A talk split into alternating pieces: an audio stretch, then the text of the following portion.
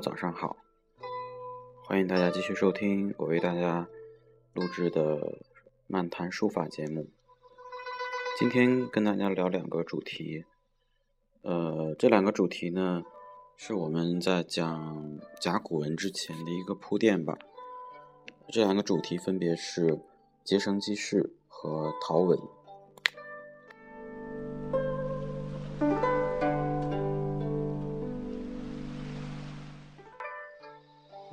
在历史课本中，嗯，对于文字的起源都提到过“结绳记事”这个概念。《周易》啊，《周易》这本书大家应该很熟悉，里边记述了很多呃上古的呃思想发明。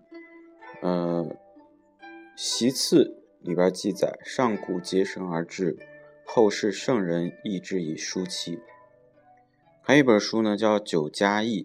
也说，古者无文字，其为约世之事。事大大其绳，事小小其绳。节之多少，随物众寡，各执以相考，亦足以相治也。结绳记事呢，就是在一根绳子上面打结，用以记事。呃，是文字发明前，这里的文字就是我们说的甲骨文。先人们使用的一种记事方法，是原始社会创始的，呃，以绳结形式的反映当时社会活动，呃，尤其是交流的一些这个数据。那么，我我有一个亲戚啊，他呢不识字，然后但是他特会做生意。那么它就代用各种符号来代表它所代表的含义，比如说三角形代表呃代表上午，圆形代表下午，方形代表盈利，然后什么椭圆形代表反正净利率这种，我觉得嗯很神奇，就是说嗯它本身就是一种工具，就是用来表达意思的，所以结绳记事呃就是这样一个一种形式。嗯，再举一个汉字例子吧，比如说，呃，过年的年，如果有写草书的朋友，应该知道草书年的写法。草书年的写法就是一个绳子上面画了几点儿，呃，上一，嗯，从上往下依次排列，三到四画不等的这种字。呃，大家感兴趣的话，可以去找一本字典去查一下。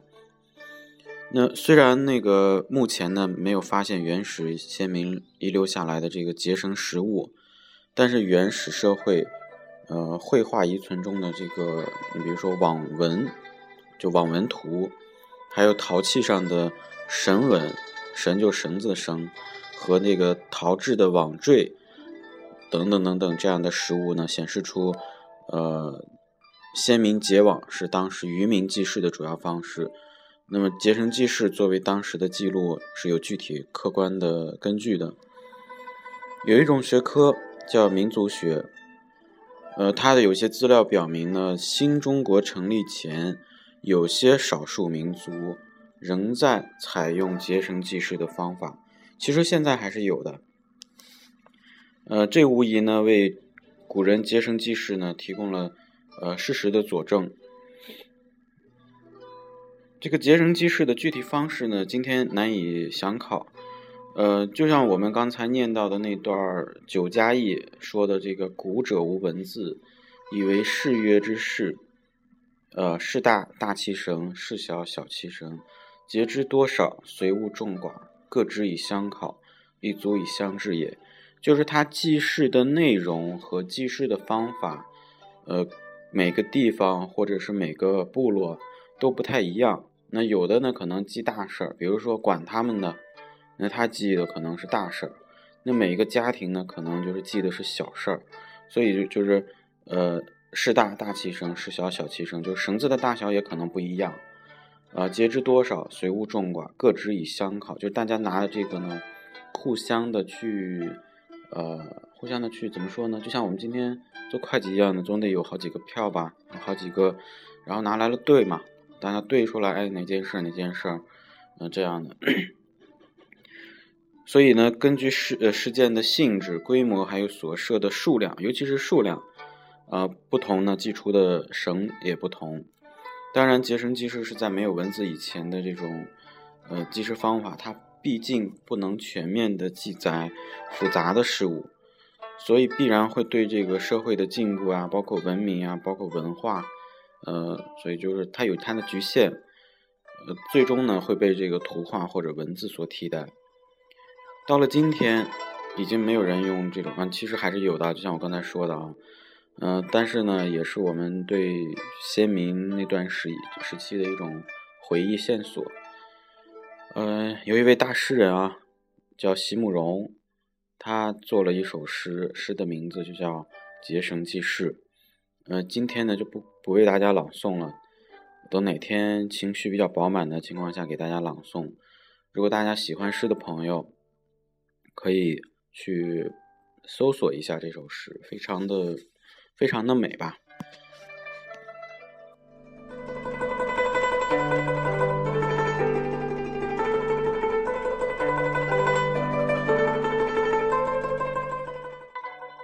记得在上一次讲文字与书法的相伴相生的这个阶段讲过这个陶文，就是一九五四年在陕西西安半坡村仰韶文化。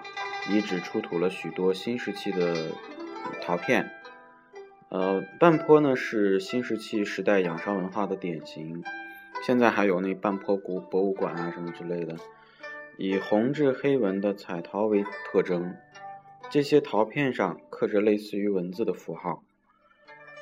那古文字学家经过研究，认为这种符号呢就是汉字的原始形态，我们把它称为陶文。一九五九年，在山东大汶河两岸的宁阳县宝头村和泰安的大汶口附近，发现了一些古陶器，刻有文字符号，被称之为大汶口文化。这个历史课本，嗯，老提这些，嗯，就是地名，就是仰韶啊，什么半坡，呃，大汶口等等等等，就是这些。呃，虽然呢，在当时的陶器上只有六个文字，只发现了六个文字，但它反映了很多事实，嗯，足以证明咱们国家在五千多年前，咱们今天是二零一四年，呃，至少是五百五五百五千五百多年以前，都已经就已经在使用这种文字了。陶文呢有两种，一种是新石器时代。陶器上的原始文字，虽然现在还不能确认它是什么字儿，但是已经呃具有一种标记和表号的性质，是我国文字的雏形。呃，另一种呢是战国时代，春秋战国时期陶器上的文字，一般呢只有几个字儿，大多数印文，就是印章的印。呃，内容呢就是人名、官名、地名。还有督造者的名字，还有什么吉祥语啊、年月等等等等。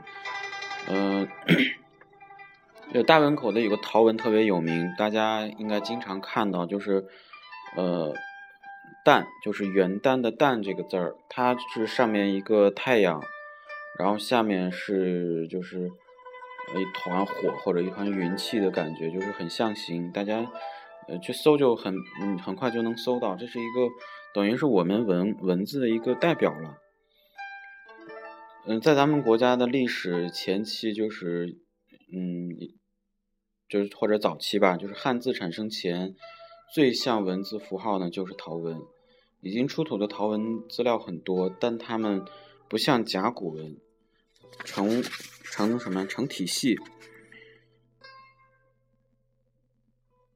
仅仅嗯，只是个别的单个的符号。从时新石器时代一直到呃商代晚晚期，就是夏商周的商代，已经出现的陶文以半坡陶文最为早，大约就是四千八百到四千三百年前之间吧。嗯，还有呢，就是呃大汶口文化，还有这个龙山文化，还有呃等等这个。就是黄河，或者是少部分的长江流域也都有陶文。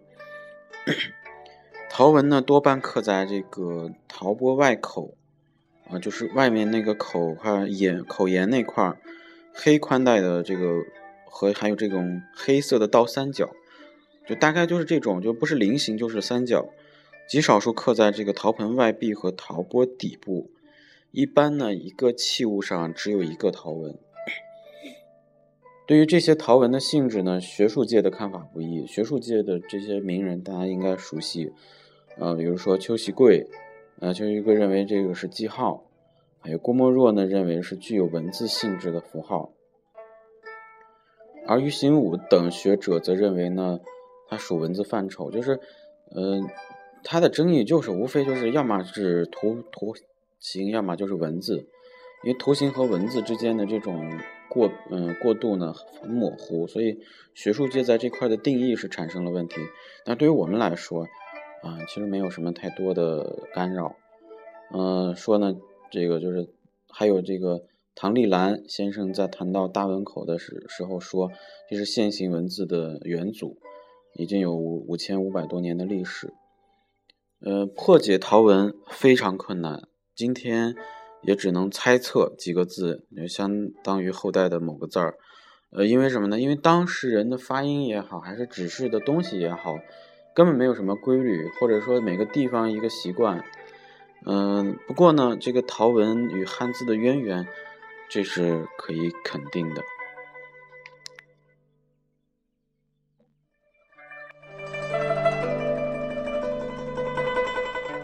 好今天花了大概十分钟左右的时间跟大家讲一讲了一下这些小知识，对于以后大家了解书法的实物有非常重要的呃提示吧。谢谢大家，今天就为大家讲到这里。